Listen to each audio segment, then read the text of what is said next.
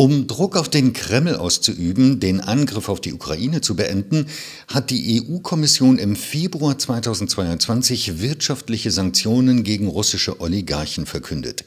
Wie sich diese Sanktionen auf Unternehmen auswirken, die von russischen Oligarchen geleitet werden, untersucht ein Bericht des Deutschen Instituts für Wirtschaftsforschung DIW Berlin, der am 25. Mai 2022 veröffentlicht wurde.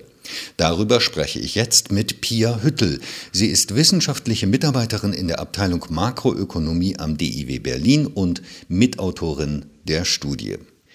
Frau Hüttel, die EU hat wegen des Angriffs Russlands auf die Ukraine Sanktionen gegen mehr als 40 russische Oligarchen verhängt.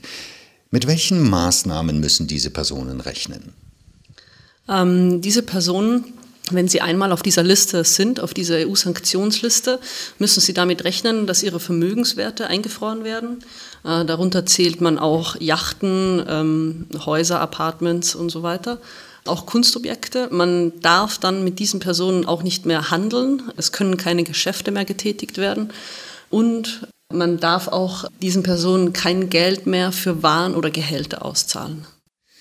Wie wirken sich diese Sanktionen auf die Aktienrenditen der Unternehmen aus, in denen sanktionierte russische Oligarchen im Vorstand sind? In unserer Studie finden wir, dass von sanktionierten Oligarchen geführte Unternehmen besonders stark an Wert verlieren gegenüber Unternehmen, die zwar auch von Oligarchen geführt werden, aber die nicht sanktioniert wurden. Und deshalb kommen wir schon zu dem Schluss, dass der Aktienmarkt sozusagen auf diese Sanktionen reagiert hat. Frau Hüttel, Sie haben es ja eben schon angesprochen, dass es eben halt Unternehmen gibt, in denen auch Oligarchen sitzen, im Vorstand sitzen, die nicht sanktioniert sind. Wie stellt sich denn die wirtschaftliche Lage in diesen Unternehmen dar? Also die Oligarchen, die auf dieser Sanktionenliste sitzen, sind Oligarchen, die auch eine Verbindung mit dem Kreml haben. Aber man hat auch noch Oligarchen, die eben äh, weniger mit der Politik verbunden sind und deshalb auch nicht sanktioniert sind. Und, und das ist einfach für uns die Kontrollgruppe, die wir dann verwendet haben in unserer Analyse. Bei diesen Unternehmen, also bei Unternehmen mit nicht sanktionierten Oligarchen, sieht man auch einen Aktienverlust ähm, nach dem 22. Februar, also nach der Ankündigung von Sanktionen generell. Nur die Werte fallen nicht so stark wie für Unternehmen, wo dann doch die Oligarchen sanktioniert wurden. Warum hat es denn überhaupt einen Effekt auf den Wert eines Unternehmens, wenn eine Person im Vorstand sanktioniert wird? Da gibt es ja immerhin noch, noch andere, die das Unternehmen leiten. Da berufe ich mich auch auf die einschlägige Fachliteratur. Und ähm, da gibt es eine Studie, die zeigt, dass politisch verbundene Vorstandsmitglieder einen positiven Wert haben für ähm, Firmen.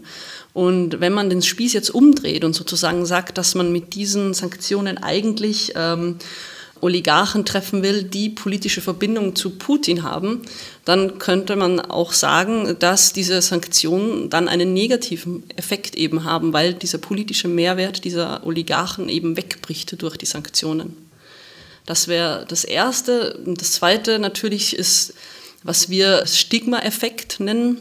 Also als Investor hat man natürlich äh, rechtliche und auch wirtschaftliche Unsicherheiten, wie man mit einem Unternehmen umgehen soll, wo sanktionierte Oligarchen eben im Vorstand sind. Und darum kann ich mir vorstellen, dass Investoren auch davor zurückschrecken, mit diesen Unternehmen weiterhin Geschäfte zu machen.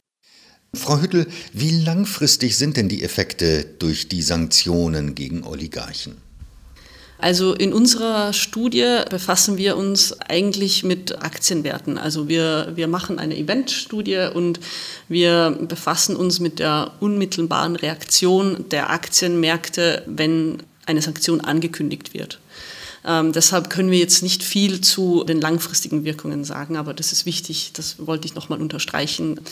Langfristig gesehen müsste man sich dann Bilanztaten anschauen von diesen Unternehmen, die uns aber noch nicht zur Verfügung stehen. Und das wäre natürlich ein weiterer Schritt. Und in diese Richtung könnte die Forschung noch gehen. Die Umsetzung der Sanktionen gestaltete sich ja bislang schwierig und je nach EU-Land auch unterschiedlich schnell. Was müsste getan werden, um Sanktionen noch wirksamer zu machen? Also Die Umsetzung, das, das stimmt. Man sieht es auch, das wird unterschiedlich schnell gemacht. In Deutschland geht es etwas langsamer voran als in Italien zum Beispiel. Was man aber prinzipiell machen könnte, ist, dadurch, dass wir in unserer Studie gesehen haben, dass die Märkte schon darauf reagieren, dass die Unternehmen auch an Wert verlieren, also die Unternehmen mit sanktionierten Oligarchen verlieren auch an Wert. Dadurch, dass wir das gesehen haben, ist es natürlich naheliegend zu sagen, man sollte die Liste erweitern an sanktionierten Oligarchen.